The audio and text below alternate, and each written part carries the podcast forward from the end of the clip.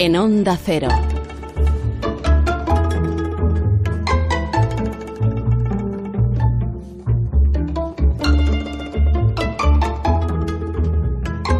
Nueve y cuarto de la mañana del viernes, ocho y cuarto en las Islas Canarias. Fernando Sabater nos ofrece como cada semana su punto de vista. Fernando, buenos días. Buenos días a todos.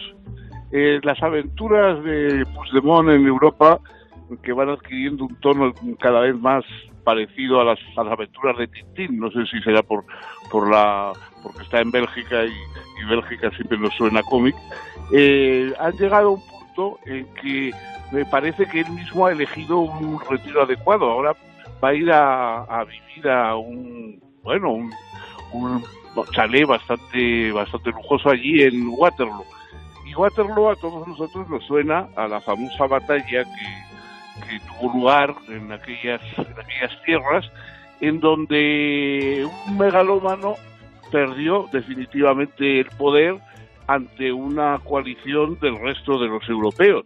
Alguien que quería poner eh, su propia, la ley de su propio ego por encima de, toda Europa, pues eh, tuvo que, eh, que, que, rendirse ante el, ante el peso de, una alianza de los europeos. Yo no sé si eso será un poco simbólico de lo que va a terminar pasando en, en toda esa aventura del proceso.